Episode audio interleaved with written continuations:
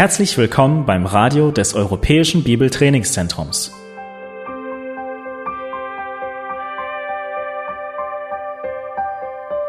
Unser Anliegen ist, dass der folgende Vortrag Sie zum Dienst für unseren Herrn Jesus Christus ermutigt.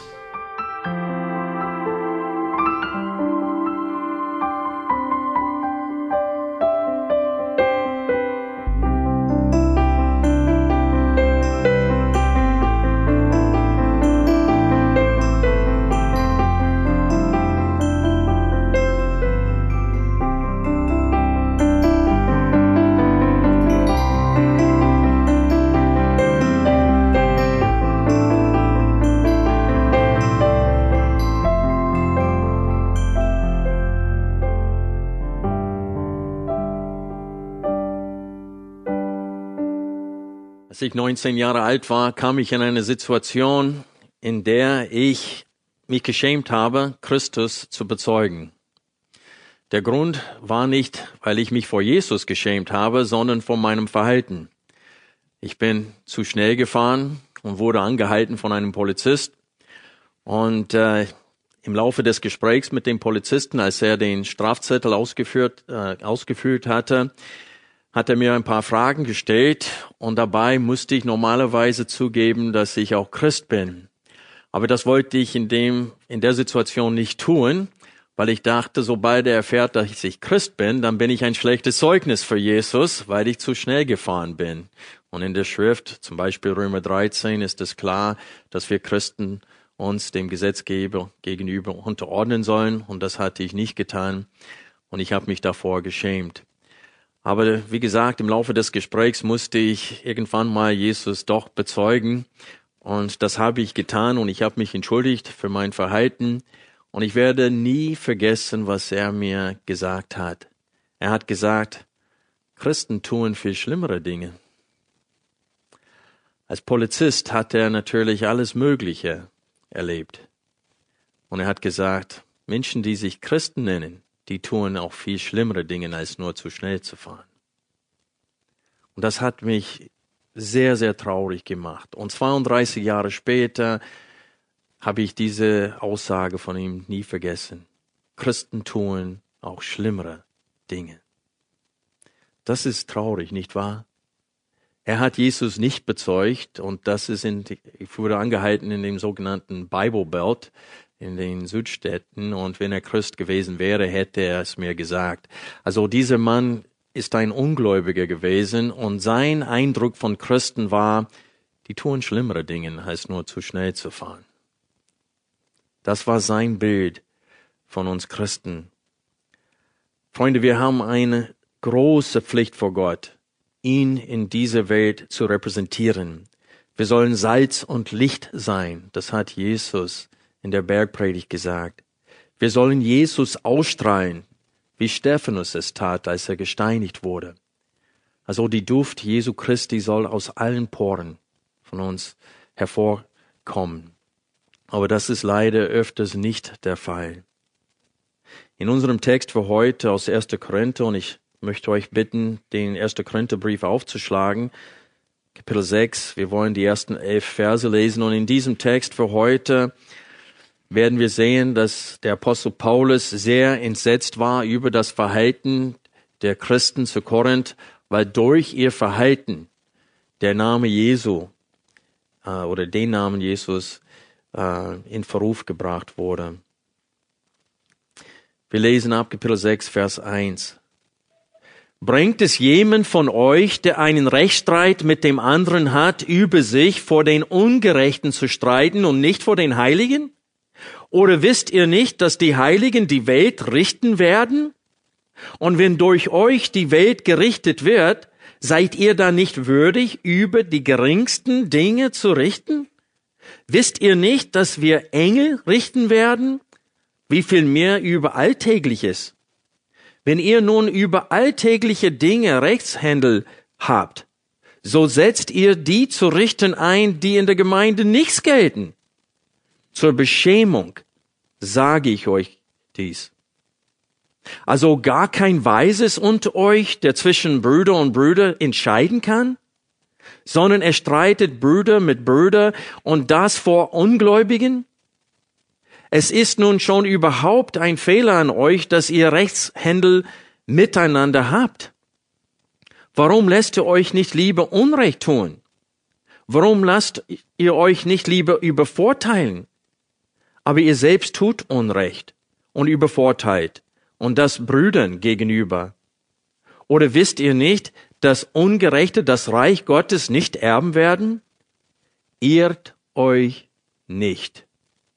Weder Unzüchtige, noch Götzendiener, noch Ehebrecher, noch Lustknaben, noch Knabenschänder, noch Diebe, noch Habsüchtige, noch Trunkenbolde, noch Lästerer, noch Räuber werden das Reich Gottes erben. Und das sind manche von euch gewesen. Aber ihr seid abgewaschen. Aber ihr seid geheiligt. Aber ihr seid gerechtfertigt worden durch den Namen des Herrn Jesus Christus und durch den Geist unseres Gottes. Soweit der Text für heute. Auch hier in Kapitel 6, Vers 1 haben wir einen nahtlosen Übergang. In Kapitel 5, Vers 13 sagt, schrieb Paulus, richtet, richtet ihr nicht, die drinnen sind, die aber draußen sind, richtet Gott. Tut den Bösen von euch selbst hinaus. In Kapitel 5 hatten wir den Fall, dass ein Mann in großer Sünde lebte und die ganze Gemeinde wusste davon. Und anstatt den vierten Schritt der Gemeindezucht auszuführen, indem sie ihn ausschließen aus der Gemeinde, haben sie seine Gegenwart weiterhin erduldet und Paulus sagte, ein wenig Sauerteig geht durch den ganzen Teich, ihr sollt ihn aus eurer Mitte entfernen. Und er hat sie dazu aufgefordert. Und in äh, den Versen 12 und 13 von Kapitel 15 sagt er, wir richten nicht die Menschen, die außerhalb des Leibes Jesus Christi sind, aber die, die innerhalb des Leibes sind, die richten wir wohl. Er sagte, wir sorgen wohl dafür, dass Sünde in unserer Mitte nicht erduldet wird.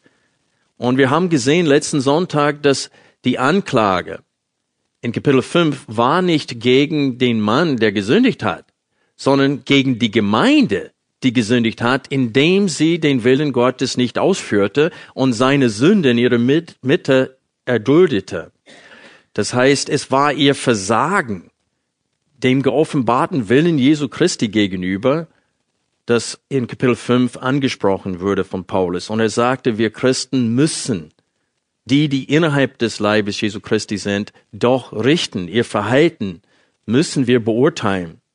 Und er sagte in Kapitel 6 weiter, dass Christen bringen aber ihre Probleme dann außerhalb der Gemeinde. Er sagte, das ist genauso unerlaubt vor Gott. Er sagte, wir sollen die Probleme, die innerhalb der Gemeinde sind, auch innerhalb der Gemeinde regeln und nicht vor den Ungläubigen.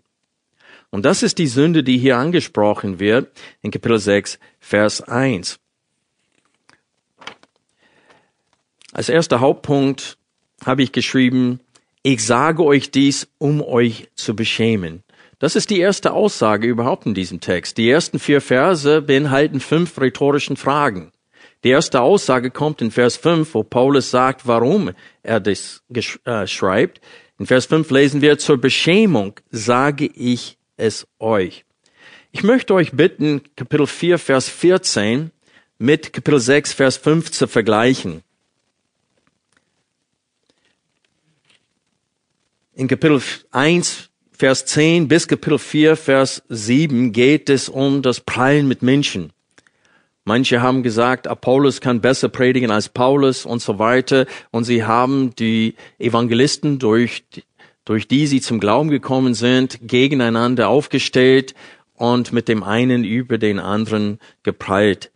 Und so Paulus sagte, dass das schlechtes Verhalten ist und dann in Kapitel 4, Vers 14 sagte, alles, was ich über dieses Thema geschrieben habe, habe ich nicht geschrieben, um euch zu beschämen. Vers 14, nicht um euch zu beschämen schreibe ich dies, sondern ich ermahne euch als meine geliebten Kinder. Aber in Kapitel 6, Vers 5 sagt er, zur Beschämung sage ich es euch. Er sagte, das, was ich jetzt schreibe in Kapitel 6, das schreibe ich, um euch zu beschämen. Er sagte, ihr sollt euch schämen. dass ihr vor Ungläubigen euer Rechtsstreit führt. Er sagte, darüber sollt ihr euch aber schämen. Er sagte, ich bin völlig entsetzt, dass ihr das tut. Und wir sehen sein Entsetzen anhand der Fragen, die gestellt werden. Und wenn wir die erste Frage betrachten, in Kapitel 6, Vers 1, sehen wir, dass äh, sein Entsetzen sehr groß ist. Äh, leider in den meisten deutschen Übersetzungen kommt es, das Verb nicht richtig gut rüber. Es ist das Wort wagen. Es ist nicht das Wort, äh, wie es in der Elberfelder übersetzt wird, hier mit über sich bringen. Ich glaube, in der Schlachtübersetzung äh, äh, steht es entweder darf oder auch kann. Darf einer oder kann einer. Aber es ist das Verb wagen. Auf Englisch darf. Äh, nicht, das ist Deutsch. Äh, was ist das Englische? Der, der, ja, nicht darf, der. Zu viel Deutsch gesprochen in letzter Zeit. Äh, der. Und es heißt Wagen. In der Zürcher Übersetzung liest der Vers folgendermaßen, da wagt es doch eine von euch, der mit einem anderen einen Rechtsstreit hat, sein Recht vor den Ungerechten zu suchen, statt vor den Heiligen? Wagt es? Paulus sagte, wie könnte es wagen? Das ist die Frage hier. Wie könnte es wagen? Anders übersetzt konnte man sagen, wie könnte so dreist sein? Wie könnte so dreist sein, sowas zu tun? Und so, wir sehen hier gleich in Kapitel 6, Vers 1, wie entsetzt Paulus ist. Und in der Urschrift kommt das Verb an der ersten Stelle, was heißt, dass Paulus das betont. Dieses Dreistsein. Also die Anklage ist nicht, dass sie Rechtsstreit führen. Das wird immer wieder vorkommen, dass ein Christ einen anderen Christen äh, Unrecht tut. Und dann muss innerhalb der Gemeinde das geregelt werden. Das ist nicht das Problem. Das Problem ist, dass sie es vor Gottlosen geregelt haben und nicht vor den Heiligen. Seht ihr die Gegenüberstellung im Text Gottlosen und Heiligen? Das heißt, ungläubigen Menschen sind in Augen Gottes Ungerechte oder Gottlose. Und deswegen werden in den deutschen Übersetzungen diese Begriff entweder mit Gottlosen oder Ungerechten übersetzt und dann gegenüber von den Heiligen. Und in Vers 11 verstehen wir, was mit Heiligen gemeint ist, weil in Vers 11 lesen wir, und das sind manche von euch gewesen, aber ihr seid abgewaschen, aber ihr seid geheiligt, aber ihr seid gerechtfertigt worden durch den Namen des Herrn Jesus Christus und durch den Geist unseres Vaters, äh, unseres Gottes. Und in Kapitel 1 haben wir gelesen, dass sie mehrmals den Heiligen berufenen Heiligen genannt worden. Die sind heilig, weil sie durch das Blut Jesu Christi gereinigt worden sind. Aber wir haben auch gelesen in Kapitel äh, 3, dass sie den Sinn Christi empfangen haben durch den Geist Gottes. Und die sollen so denken, wie Christus auch denkt und, und sich auch so verhalten. Und so er sagt, wenn Sünde in der Gemeinde geschieht, dann sollte das äh, beurteilt werden von den Heiligen und nicht vor den Ungläubigen. Die ersten vier Verse, wie ich vorhin gesagt habe, beinhalten fünf rhetorische Fragen. Und in Vers 5 kommt eine weitere rhetorische Frage. In der Schlachtübersetzung wird es nicht als Frage dargestellt, aber es ist eine Frage in der Urschrift. Und so die fünfte Frage lesen wir in, Kapitel, äh, in Vers 5. Also gar kein Weises unter euch, der zwischen Brüder und Brüder entscheiden kann? Und so wir sehen hier, dass Paulus argumentiert nicht gegen ihr Verhalten, er beschämt sie. Alle diese fünf Fragen beschämen sie. Und wir sehen, dass sie nicht nur Fragen sind, sondern Aussagen. Weil in Vers 5 steht es, ähm, dies sage ich zur Beschämung obwohl das Fragen sind, Herr Paulus sagt etwas damit. Die Fragen sind Aussagen. Und diese Aussagen sind sehr wichtig für sie, weil sie sollen sie an etwas erinnern. Es ist, als ob Paulus sie fragt, habt ihr vergessen, wer ihr in Christus seid? Er fragt sie, habt ihr vergessen, wer ihr in Christus geworden seid? ihr werdet Engeln richten, ihr werdet die Welt richten. Habt ihr das vergessen? Und ihr seid dann nicht in der Lage, über alltägliche Dinge zu, zu unterscheiden, zu beurteilen? Ich brauche, wir brauchen nicht sehr viel, sehr lange diese Verse betrachten, um zu verstehen, was Paulus damit sagen wollte. Die Frage ist, inwiefern werden Christen die Welt oder auch Engeln richten? Ich möchte euch bitten, ein paar Bibelstellen mit mir zu betrachten, wo die Insight, wo der Blick auf die Zukunft gerichtet wird, weil im Augenblick werden wir Christen von der Welt gerichtet. Aber das wird sich ändern. Und wir sehen das zum Beispiel im Buch Daniel, Kapitel 7. Ich möchte euch bitten, den Propheten Daniel aufzuschlagen.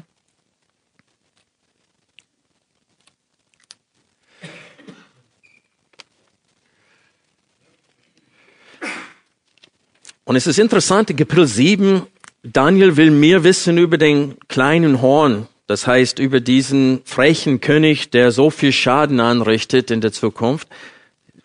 Es handelt sich hier um den Antichrist. Und es wird betont im Text, ach, der wird sehr schnell beseitigt vom Herrn. Brauchst du keine Sorgen machen um diesen bösen Menschen. Und wir lesen in Kapitel 7, Vers 22,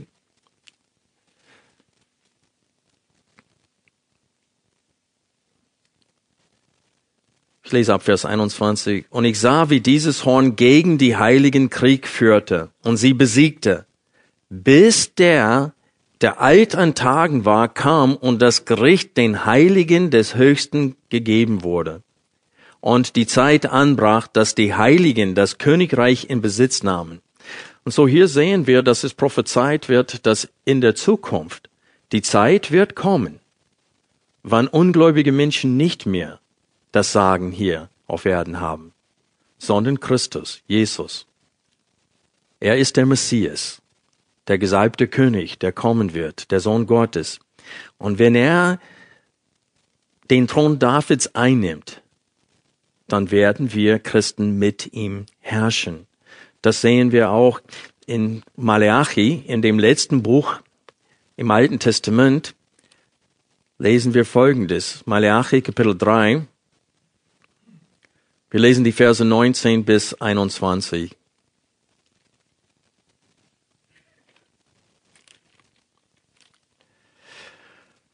Die hatten Gott angeklagt und in Frage gestellt, ob er sie liebte, weil nach 70 Jahren Gefangenschaft und nach mehr als 100 Jahren zurück in dem verheißenen Land kam der, ist der Messias immer noch nicht gekommen. Und sie haben Gott vorgeworfen, offensichtlich Gefallen an das Böse zu haben.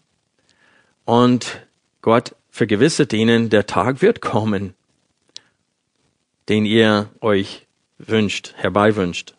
Vers 19, denn siehe, der Tag kommt, der wie ein Ofen brennt.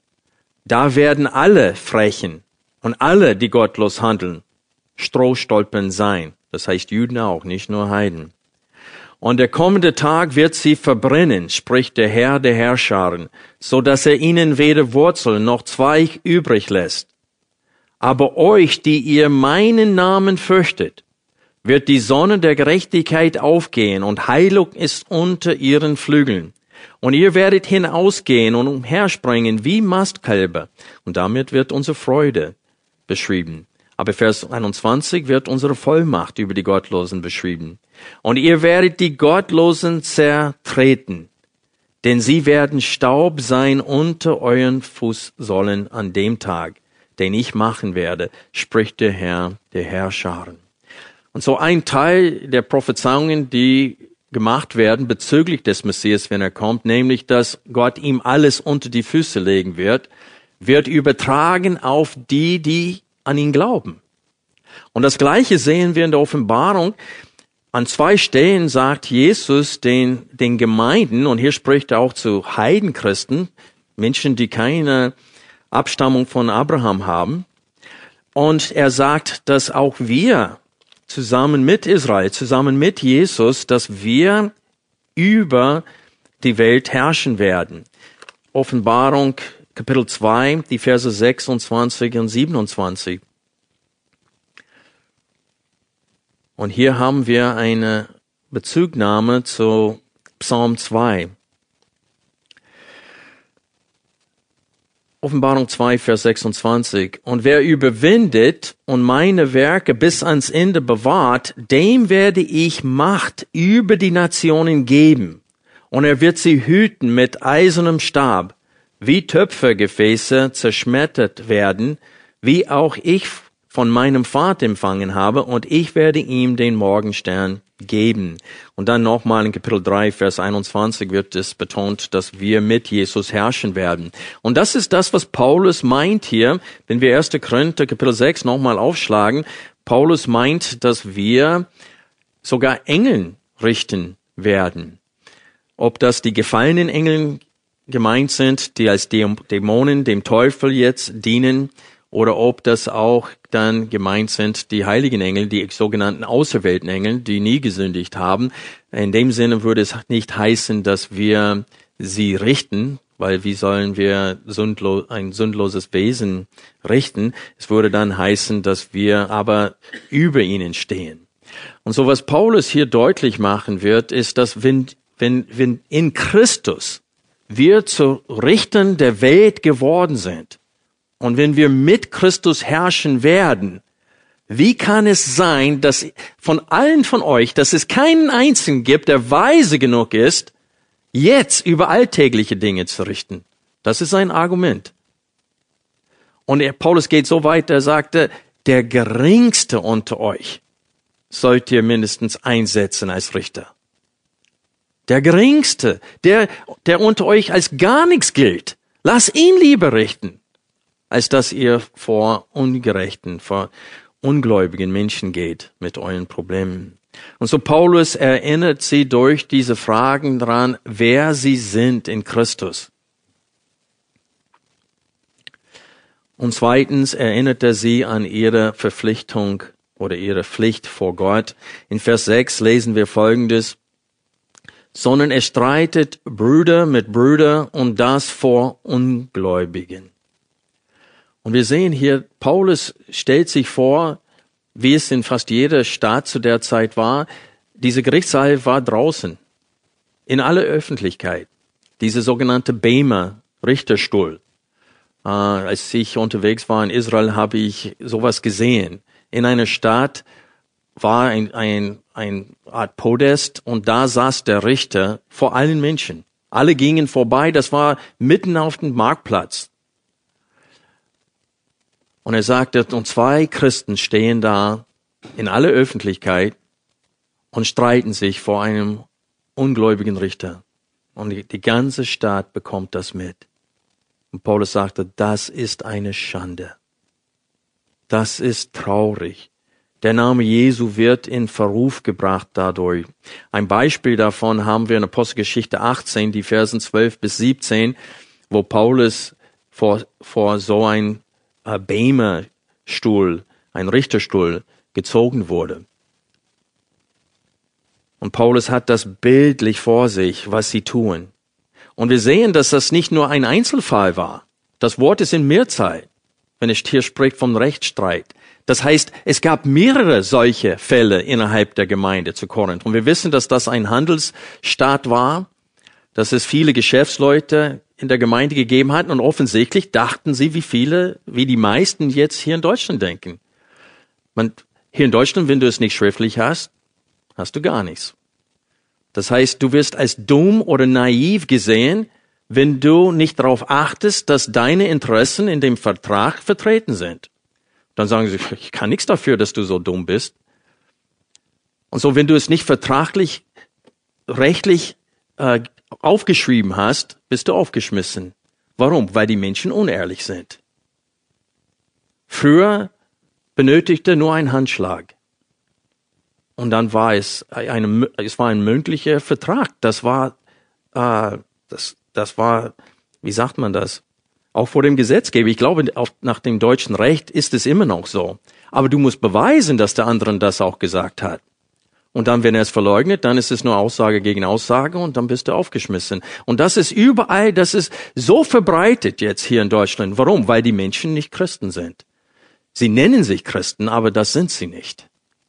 Sie verhalten sich wie Ungläubige, die sagen, Kirche ist Kirche und Geschäft ist Geschäft. Und so ist das Denken. Und sie verstehen nicht, dass alles, was ich tue als Christ, soll zur Ehre Gottes getan werden. Paulus schrieb, ob man isst oder trinkt oder sonst etwas tut, tut alles zur Ehre Gottes. Auch dein Geschäft muss die Duft Christi weitergeben. Und das war nicht der Fall hier in der Gemeinde und Paulus äh, ist äußerst enttäuscht mit ihnen. Und es ist interessant, was er am Anfang von Vers 7 äh, sagt. Hier haben wir ein, einen Nomen im Nominativ und es ist am besten hier anstatt mit Fehler zu übersetzen wie in der Elbefeder, ich würde es mit Niederlage übersetzen. Ich würde Vers 7, äh, den ersten Teil von Vers 7 folgendermaßen übersetzen, nämlich, gewiss ist es nun für euch schon eine völlige Niederlage, dass ihr Rechtsstreite miteinander führt. Er sagte, ihr seid schon besiegt. Ihr seid schon völlig besiegt. Er fügt das Wort, ihr seid völlig besiegt. Schon. Da es Rechtsstreite unter euch gibt. Paulus will sagen, ihr habt keine Macht, ihr habt kein, keine Plattform für, für die Verkündigung des Evangeliums. Ihr habt so ein schlechtes Zeugnis in der Gesellschaft, ihr habt keine Plattform mehr für die Verkündigung des Evangeliums. Er sagt, ihr seid völlig besiegt, wenn ihr sowas in eurer Mitte habt. Wir lesen in Kapitel 3, Paulus sagte ihnen, in Kapitel 3, Vers 1, und ich, Brüder, konnte nicht zu euch reden als zu Geistlichen, sondern als zu Fleischlichen, als zu Unmündigen in Christus. Ich habe euch Milch zu trinken gegeben, nicht feste Speise, denn ihr konntet sie noch nicht vertragen. Ihr könnt es aber auch jetzt noch nicht, denn ihr seid noch fleischlich. Denn wo Eifersucht und Streit unter euch ist, seid ihr da nicht fleischlich und wandelt nach Menschenweise? Und das ist genau das, was Paulus hier zum Ausdruck bringen will in dem ersten Teil von Vers 7, in Kapitel, in Kapitel 6. Er sagt ihnen, ihr seid völlig besiegt worden. Ihr habt eine völlige Niederlage erlebt, indem es solche Rechtsstreite in eurer Mitte gibt. Und ihr erlaubt das ist es wichtig für uns zu verstehen, er klagt nicht nur diejenigen an, die tatsächlich anderen geschäftlich übervorteilt haben. Er klagt die ganze Gemeinde an hier, weil sie das erduldet haben.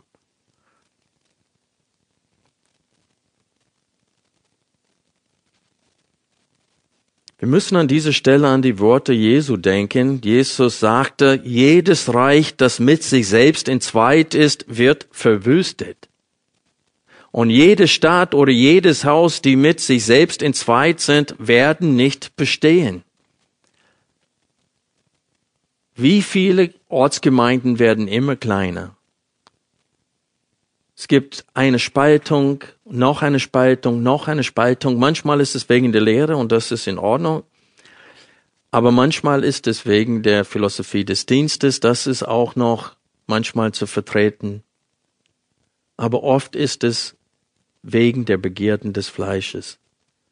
Wie Jakobus schrieb, er sagte, mit der Zunge preisen wir den Herrn und Vater und mit ihr fluchen wir den Menschen, die nach dem Bild Gottes geschaffen worden sind. Und Jakobus hat im Sinne innerhalb der Gemeinde. Er sagt immer wieder in dem Jakobusbrief unter euch, unter euch.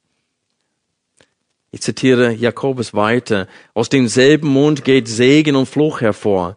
Dies, meine Brüder, sollte nicht so sein. Die Quelle sprudelt doch nicht aus derselben Öffnung das Süße und das Bittere hervor.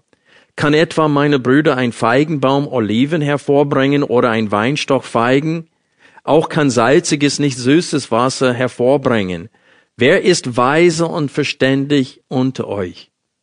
Er zeige aus dem guten Wandel seine Werke in Sanftmut der Weisheit. Wenn ihr aber bittere Eifersucht und Eigennutz in eurem Herzen habt, so rühmt euch nicht und lügt nicht gegen die Wahrheit.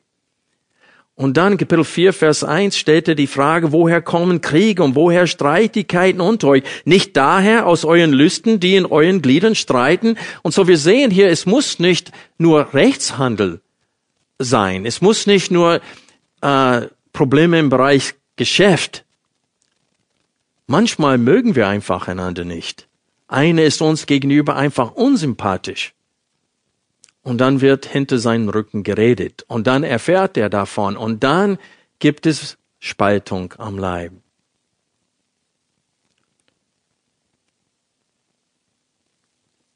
Damit eine Gemeinde mit sich selbst in Zweit ist, muss es nicht um einen Rechtsstreit handeln.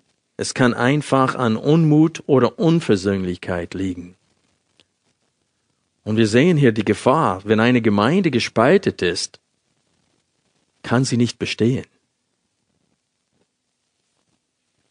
Und deswegen kommt eine sehr, sehr starke Ermahnung von Paulus. Nachdem er sie beschämt hat, sagt er im zweiten Hälfte von Vers 7, und hier spricht er zu, zu die, die eigentlich im Recht, zu denen, die eigentlich im Recht stehen. Das heißt, die Menschen, die übervorteilt wurden, sagt er Folgendes in der zweiten Hälfte von Vers 7.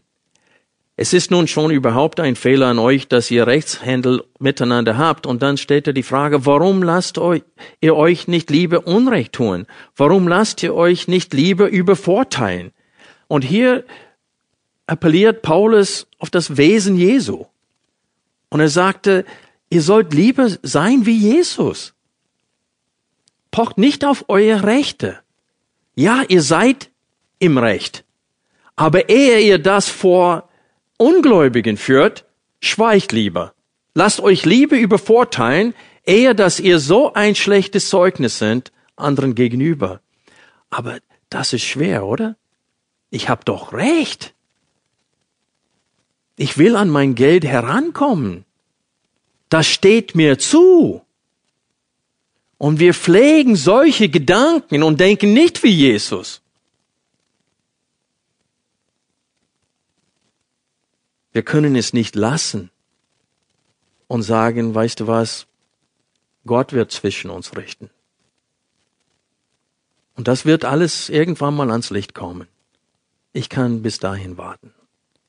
Ich muss das jetzt, ich muss nicht jetzt darauf bestehen, dass ich Recht bekomme, aber wir sind rechthaberisch. Das gehört zum Fleisch. Das gehört zu der sündigen Natur, die in uns, in jedem Einzelnen von uns ist.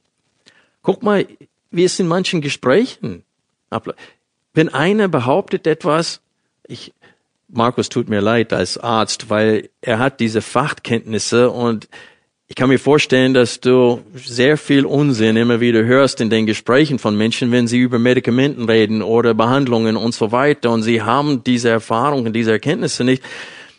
Und es ist so, dass wenn du in so einem Gespräch bist und du weißt hundertprozentig, dass du recht hast und die anderen widersprechen die, man kann sagen, einfach um Christi willen schweige ich jetzt. Ich muss nicht recht bekommen von den anderen in diesem Gespräch. Und das ist genau das Gleiche. Paulus sagte, lass dich lieber übervorteilen, schweige lieber, als dass ein Streit jetzt ausbricht. Und es gibt Christen, ich denke an unsere junge Erwachsene in der Schule, die streiten sich vor Ungläubigen. Und das ist genau dasselbe.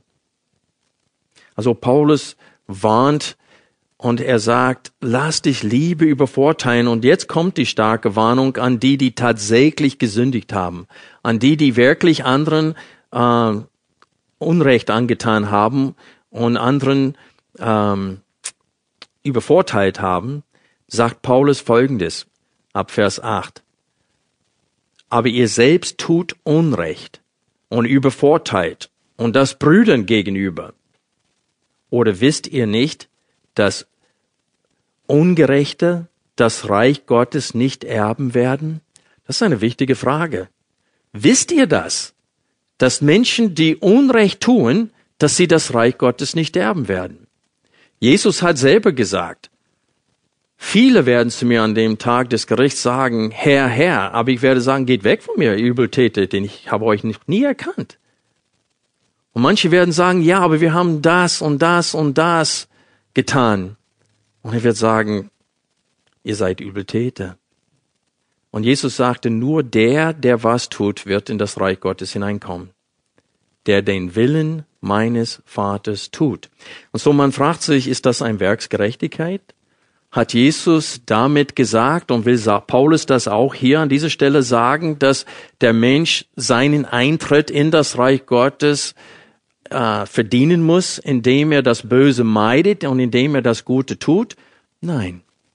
Genau wie Jesus in der Bergpredigt sagte, nämlich ihr werdet sie anhand ihrer Früchte erkennen.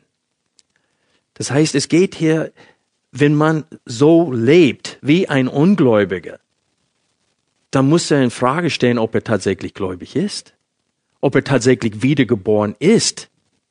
Wenn einer gewaschen wurde, wie in Vers 11, und das sind manche von euch gewesen, aber ihr seid abgewaschen, aber ihr seid geheiligt, aber ihr seid gerechtfertigt worden durch den Namen des Herrn Jesus Christus und durch den Geist unseres Gottes. Wenn man nicht versteht, wer er ist, dann vielleicht ist er das nicht geworden. Paulus macht das noch deutlicher in 2. Korinther. In 2. Korinther Kapitel 13, Vers 5 lesen wir Folgendes. Paulus fordert sie auf, prüft euch, ob ihr im Glauben seid, untersucht euch, oder erkennt ihr euch selbst nicht, dass Jesus Christus in euch ist, es sei denn, dass ihr etwa unbewährt seid.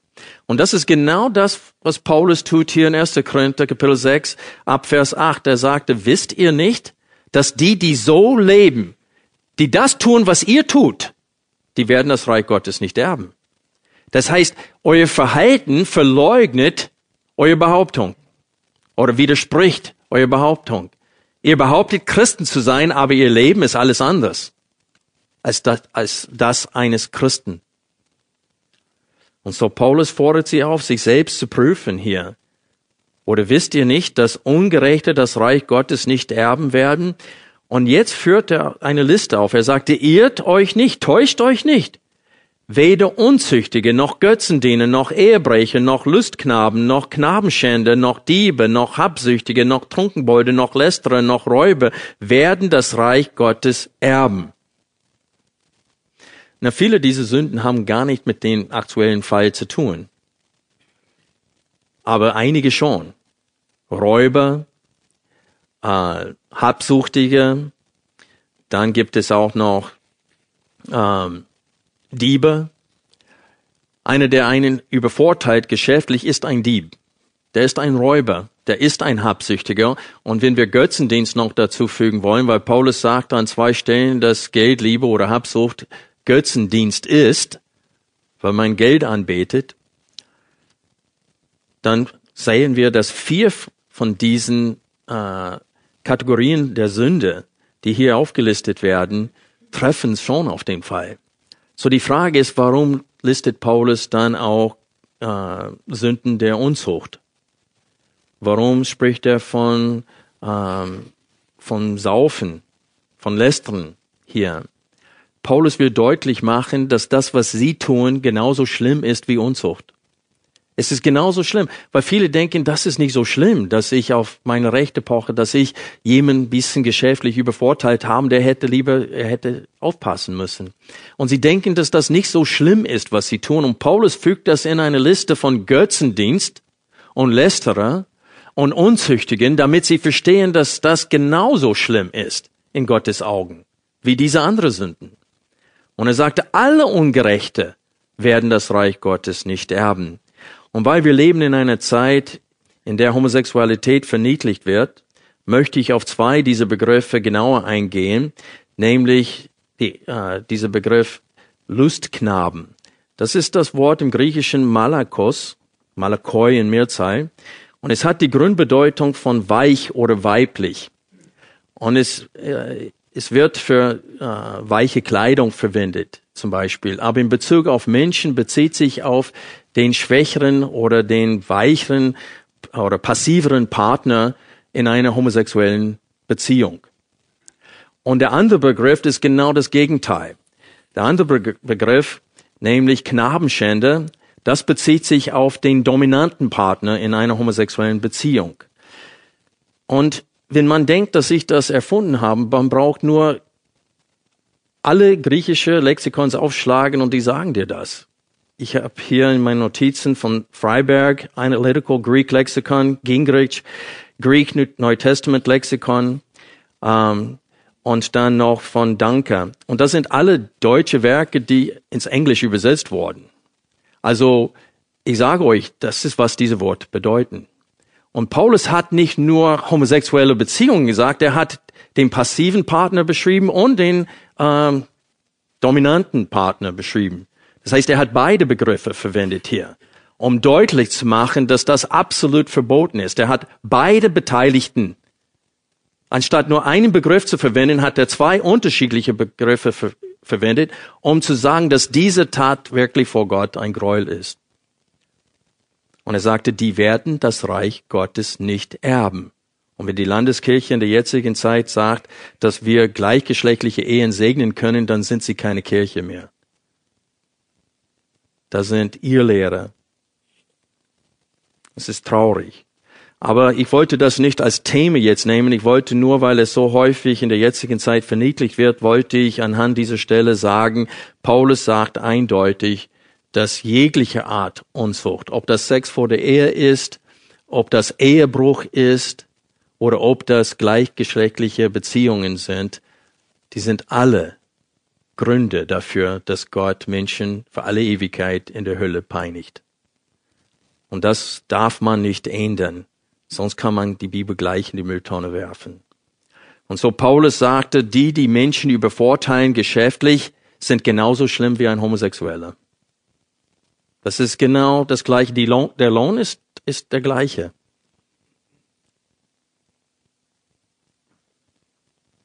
Wie gesagt, aber besonders relevant für die Situation, die Paulus in 1. Korinther 6, 1 bis 11 anspricht, sind die Begriffe Diebe, Habsüchtige und Räuber.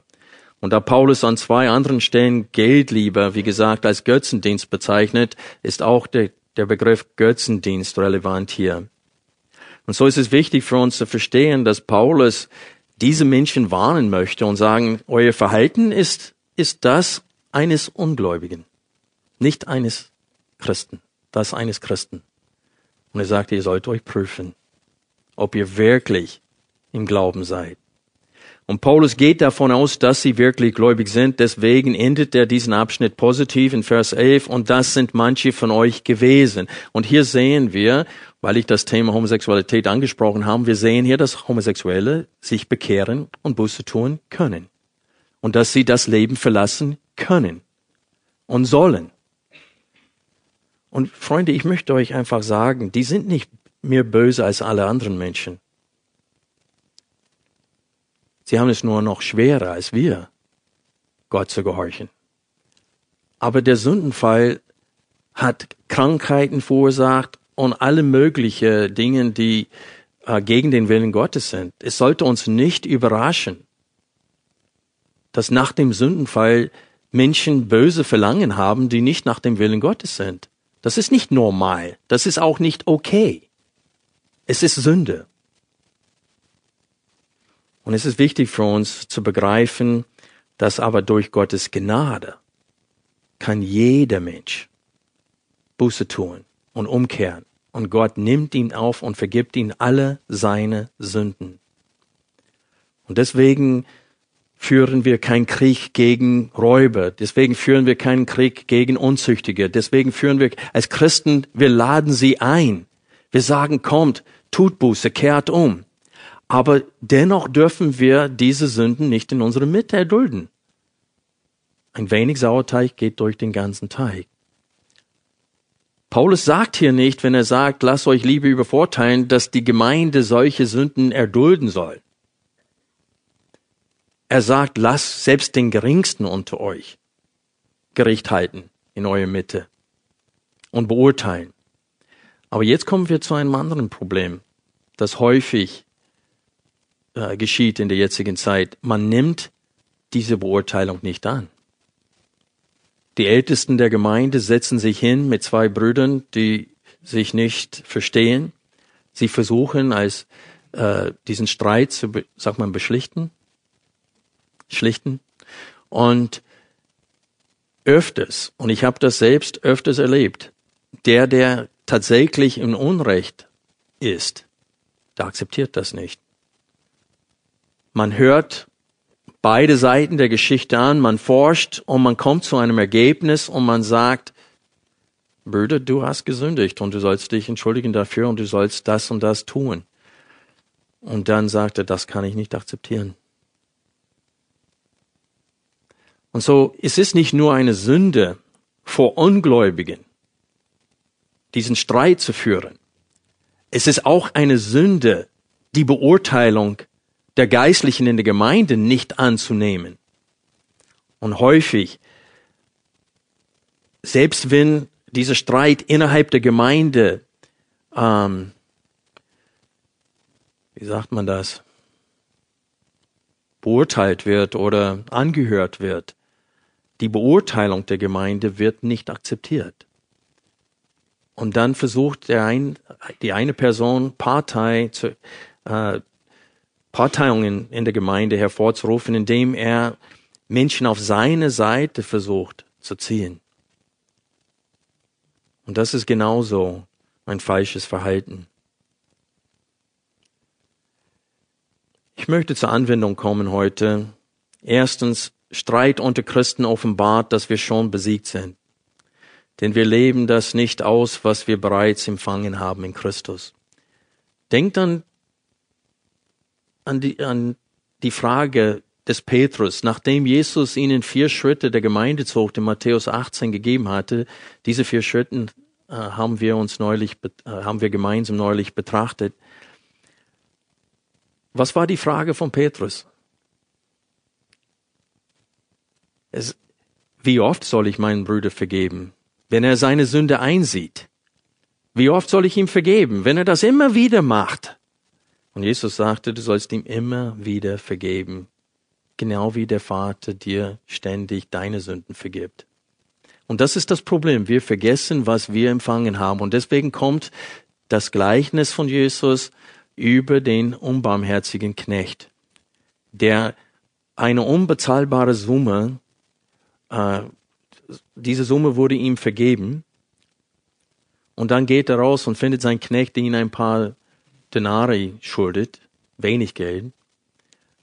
Und der hört nicht auf, sein, auf seine Bitte um Barmherzigkeit. Und so sind wir auch. Wir empfangen so viel Gnade vom Herrn, so viel Vergebung vom Herrn, gehen aber so ungnädig mit unseren Mitmenschen um. Und selbst die Dinge, die wir selber tun, wie hin und wieder an der Ampel texten und dann wird's grün und wir kriegen es nicht mit und der eine hinter uns muss, fast jeder von uns hat das mindestens einmal getan, auch wenn es nicht mehr tut. Und wir sind so ungeduldig und so sauer, werden sehr schnell sauer auf Menschen, die sowas tun, als ob wir nie sündigen. Und das ist das Problem. Deswegen gibt es Streit unter uns. Wir haben, unsere Herzen sind hart, obwohl wir diese Vergebung empfangen haben. Ihr wart gewaschen. Ihr seid abgewaschen und ihr seid geheiligt. Aber ihr seid gerechtfertigt worden durch den Namen des Herrn Jesus Christus. Das heißt, aufgrund seiner Leistung am Kreuz habt ihr die volle Vergebung aller eurer Sünden und dennoch könnt ihr nicht vernünftig miteinander umgehen? Zur Beschämung sage ich das euch, sagt Paulus. Zweite Anwendung. Wir dürfen nicht vergessen, wer wir in Christus sind. Wir werden mit Jesus herrschen und richten. Wir waren Sünder, aber wir wurden gewaschen und wir müssen daran denken und danach handeln. Lass dich lieber übervorteilen, sagt Paulus. Und das müssen wir auch lernen. Und dann letztens, Lass dich von den Geistlichen der Gemeinde zurechtweisen. Wenn es ein Problem gibt und man mit den Geistlichen der Gemeinde redet und sie beurteilen, nimmt das an. Ich kenne eine sehr, sehr traurige, traurige Situation. Zwei ehemalige Schüler von mir in der Bibelschule, die haben beide absolviert. Ich bin mit beiden sehr, sehr gut befreundet und die sind leibliche Brüder, nicht nur Brüder im Herrn. Und bis heute kommen sie miteinander nicht mehr aus. es gab eine Situation auf einer Familienfreizeit und das diente als Keim. Und ich wurde eingeladen von dem einen, um diesen Streit mir anzuhören. Und ich habe geweint. Ich habe wirklich geheult, als ich gesehen habe, wie kleinlich der eine war. Und er hat sein Gesichtsmiene war böse, als er mit seinem Bruder sprach. Der eine Bruder war einfach überwältigt, der hatte das gar nicht gehört. Und der andere Bruder sagte ständig, du hast mich aber schlecht gemacht vor den anderen, du hast mich aber schlecht gemacht vor den anderen, du hast mich aber schlecht gemacht vor den anderen. Und er hat die ganze Zeit geredet. Und dann, ich musste dann das Gespräch unterbrechen. Und ich habe ihm gesagt, du bist das Problem. Du hast eine Wurzel der Bitterkeit in dir deinen Brüder gegenüber wachsen. Das ist ihm alles neu, was du ihm vorwirfst hier. Das hast du ihm in der Deutlichkeit noch nie gesagt. Und, ihm, und du sagst es ihm jetzt nicht, um ihn zu gewinnen, sondern um ihn auf den Pott zu setzen. Er sagte, dein Herz ist das Problem und du hast mich gerufen. Und er sagte, in dem Augenblick hat er das akzeptiert, aber am nächsten Tag nicht mehr. Und dann wollte er andere Schlichter haben. Und dann kamen die und kamen zum selben Urteil. Und bis heute hat er das nicht akzeptiert. Der hat weiterhin sich so böse verhalten, dass er dann äh, Gemeindezucht musste geübt werden. Und diese beiden Brüder wohnen in derselben Stadt. Und das ist wie ein Dorf. Und eine geht in eine Gemeinde und der andere geht in eine andere Gemeinde. Und das, was so traurig dabei ist, sie ergänzen sich bezüglich der Geistesgaben. Der eine ist begnadigter Evangelist, mangelt aber ein bisschen in der systematischen Theologie. Und der andere ist richtig fit in dem Bereich und die hätten einander wunderbar ergänzen können in dem Dienst. Aber stattdessen leben sie in Streit. Und dieser Streit trägt sich dann über auf die ganze Familie. Zu Weihnachten. Wenn der eine da ist, dann kommt der andere nicht. Traurig. Das erinnert uns an Evodia und Syntyche in Philippa Kapitel 4, Vers 2. Und die werden beschrieben von Paulus als Frauen, die zusammen hart gearbeitet haben, zusammen mit ihm für das Evangelium. Das sind nicht kleine Christen, die gerade nur Johannes 3,16 kennen. Das sind Menschen, die wirklich lange im Glauben sind die wissen, wie sie sich zu verhalten haben und dennoch sagen sie, ich habe aber Recht und ich poch auf mein Recht. Und sie können nicht sagen, Brüder, auch wenn ich das nicht verstehe, warum du so beleidigt bist, bitte vergib mir. Lass uns das hinter uns bringen. Bitte vergib mir. Ich, ich versuche das wieder recht zu machen. Zeig's mir, wie ich das dir recht machen kann. Anstatt so eine Herzenseinstellung jeder pocht weiterhin auf sein Recht. Und so viel Schaden wird ihren Familien, den Gemeinden und auch den Ort angetan. Traurig. Und Paulus sagte, das schreibe ich euch, das sage ich euch zur Beschämung.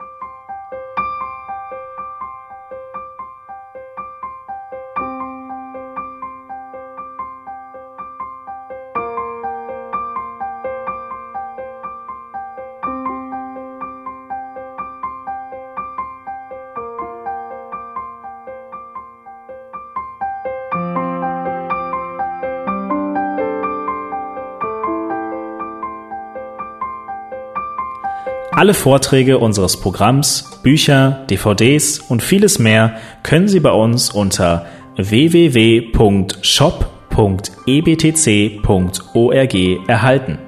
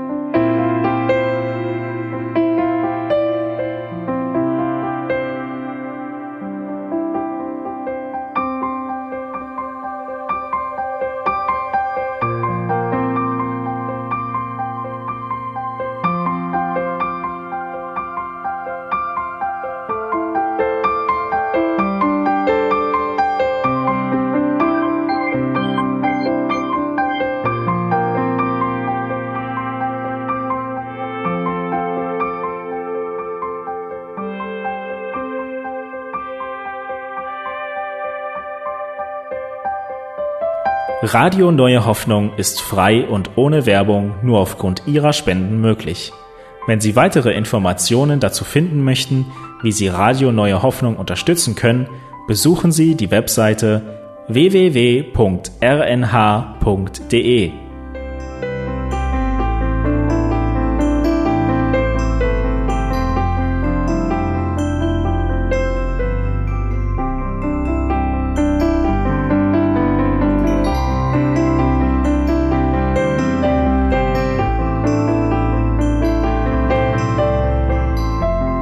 Sendezeiten des EBTCs sind Montag, Mittwoch, Freitag und Samstag jeweils von 10 bis 11 Uhr.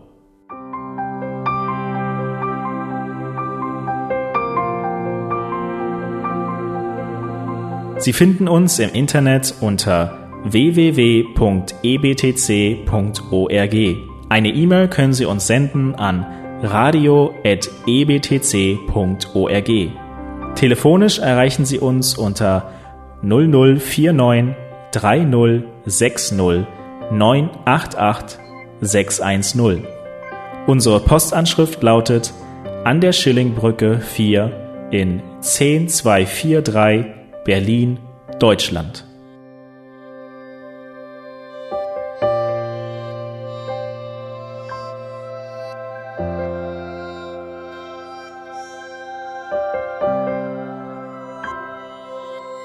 Auf Wiederhören und bis zum nächsten Mal beim EBTC Radio.